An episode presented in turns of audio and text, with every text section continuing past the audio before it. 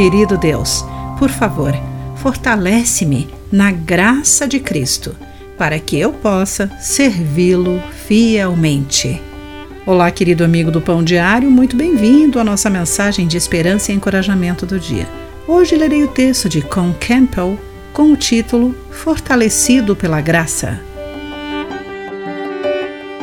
Durante a Guerra Civil Americana, a pena para deserção era a execução, mas os desertores raramente eram executados, porque seu comandante em chefe, Abraham Lincoln, perdoava quase todos.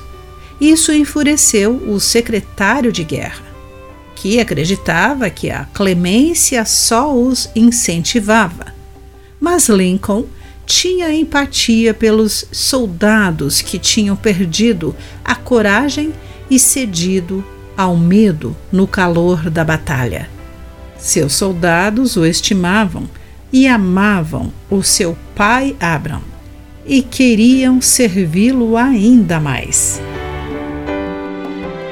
Quando Paulo chama a Timóteo para se juntar a ele em sofrimento, como bom soldado de Cristo Jesus, conforme 2 Timóteo capítulo 2, versículo 3, ele o chama para uma função muito difícil.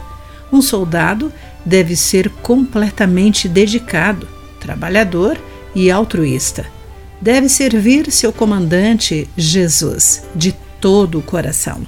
Mas, na verdade, às vezes, falhamos em ser seus bons soldados nem sempre o servimos fielmente.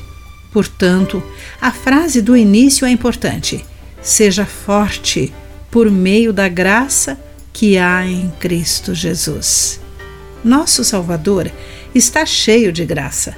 Ele compreende as nossas fraquezas e perdoa as nossas falhas, de acordo com Hebreus capítulo 4, versículo 15.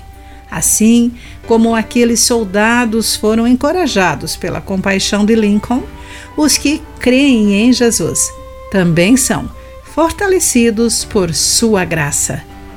Queremos servi-lo ainda mais, pois sabemos que Jesus nos ama.